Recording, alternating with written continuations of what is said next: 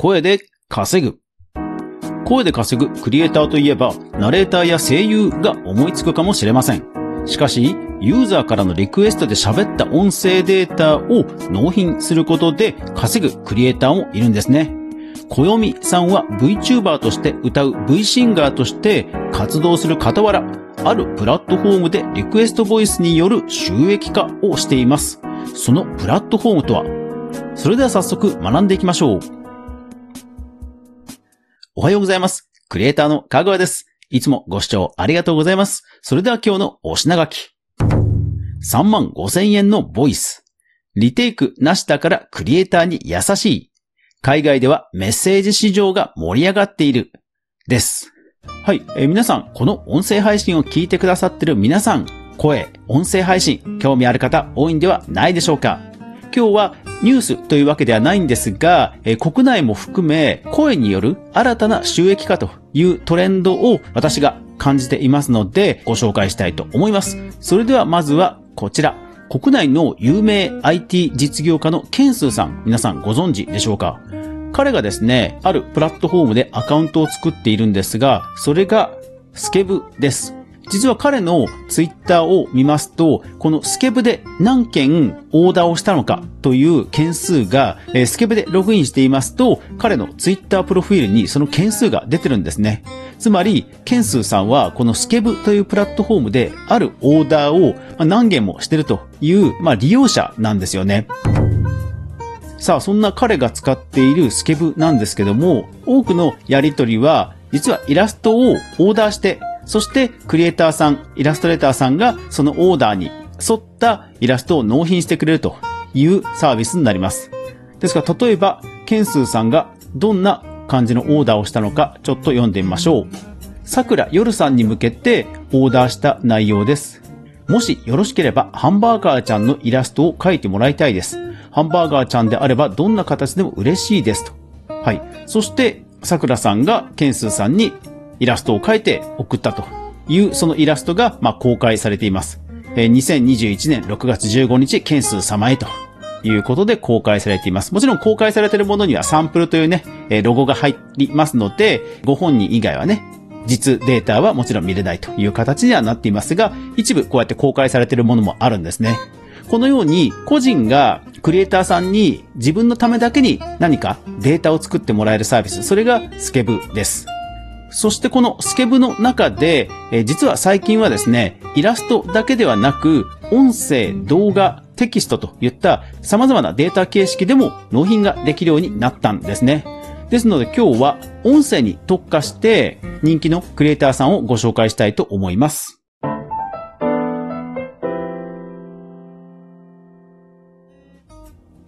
まずは、えー、小読みさんです。えー、彼女はですね、えー、V シンガー、VTuber として、まあ、歌をね、歌うという動画をアップしている YouTuber さんです。そしてこのスケブではですね、ボイスを主に納品しています。例えば、どういう要望があるかというと、〇〇さん、無理しないで頑張ってくださいね、か、ご自由な内容でお願いします。いつも最高に可愛く、美声なボイス気長に待っております。というリクエストに対して18秒のデータを納品されています。スケブでは、一応お任せ料金というのが決められるようになっています。ただお任せなので、まあ、この値段を基準にして、まあ、あなたが最終的には値段を決めてリクエストを送ってくださいという仕様になっています。で、小読さんが設定しているお任せ金額が3万5千円なんですね。ですから、リクエストを送る画面にはデフォルトですと3万5千円が表示されて、細かい調整は発注時にリクエストを送る人が決定できるという形になります。もちろんその金額で受けるかどうかの決定権は小読さんの方にあるんですが、まあそれでもね、ベースとなる金額がそうやって提示されているわけですね。それでもですね、多くの受注を受けています。小読さんの人気が伺えますね。さて、男性も、えボイス収益化をされている方がいます。バイロン・ベックさん。はい、こちら男性の渋いお声なんですけども、こちらもですね、えー、多くの受注を得ています。そしてお任せ金額は4000円という形です。まあ男性のかなり渋い声で、まあ頼れる体調みたいな感じの雰囲気なんですよね。ですので、リクエスト、例えばこんなのがあります。こんにちは。私はアメリカから来ました。私はあなたの声が本当に好きです。英語で何でも言ってください。 Skeb というのは結構海外からのユーザーも多くてですね、ただ自動的に翻訳されますので、受注する側は不安に思うことはないということですね。あとはですね、例えば、はじめまして、渋くて良い声ですね。シュナイダー、レイディオとラジオのオープニングのボイスのような感じでお願いできますでしょうかダー、レイにアクセントがあると最高です。いうリクエストがあって、そしてベックさんが納品したデータが21秒のデータということになります。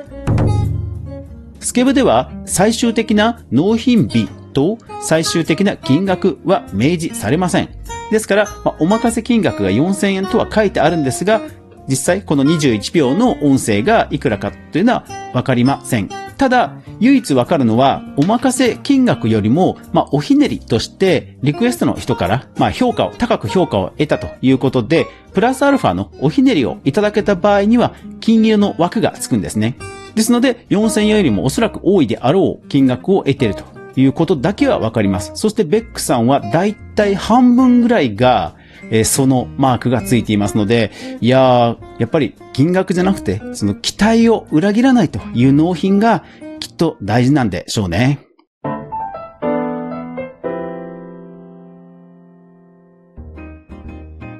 日本でもこうしたボイスのリクエストサービス、徐々に普及の兆しを見せていると感じています。一方、実は海外ではもうこのメッセージ市場というのが非常に大きくなっているんですね。その代表格がキャメオです。こちらはですね、音声ではなく、まあ、ビデオメッセージなんですけども、基本的にこうメッセージということでは、まあ、声で相手に納品するというふうに言ってもいいんではないかなと思います。そして、日本人ももうすでに多くの人が登録をして収益化をしています。キャメオでは金額はもう固定していまして、登録者が自分で決めることができます。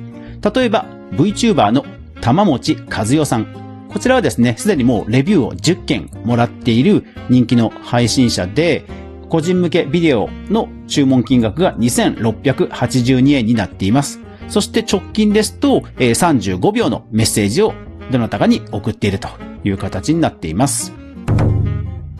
他には、えー、桜なごみさんという VTuber さん。こちらも2548円で、えー直近ですと27秒のメッセージを送ってるということなんですね。そしてこのキャメオでは、実は私もいいなと思っている機能が、まあ、ギフトなんですよね。自分のためだけではなくて、誰かのためにメッセージを送るというギフトにも対応してるんですね。そうなんですよね。やっぱりこういうボイスって自分のためというのもあるんでしょうけども、やっぱり誰かがに送ってあげたいっていうのも嬉しいんじゃないかなと思うんですよね。そして、こういうデジタルデータってほら、あの、かさばらないじゃないですか。ですから、もらった方も、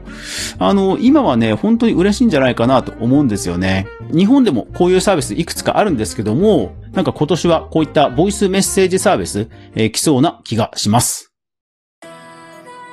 はい。というわけで、アフタートークです。声ということで言うと、まあ、音声。で、音声というと、こう、映画のこう、音声とか、ゲームの音声って、いろんなアワードで結構注目されたりするじゃないですか。音って本当に奥が深いですよね。そういう中で、えー先日たまたま見つけた動画があります。ワイヤードというメディアの、えー先週の動画なんですが、こちら、ゲームの効果音職人、全身全霊を捧げる創作の場ということで、えジョアンナさんという女性の方がですね、ゲームの効果音を作る、まあ、その様子がですね、紹介されているんですよ。いや、これがね、また非常に興味深い。印象深かったのは、女性のこう顔が映っていないで、手にフランスパンを持って歩いているだけの動画なんですけども、ラブコメディ風の音をつけるとすると、こんな感じという感じで、ジョアンナさんがヒールを履いて、カッカッカッとカッポする音や、フランスパンが擦れる音ですとか、紙袋の音とかを収録するんですね。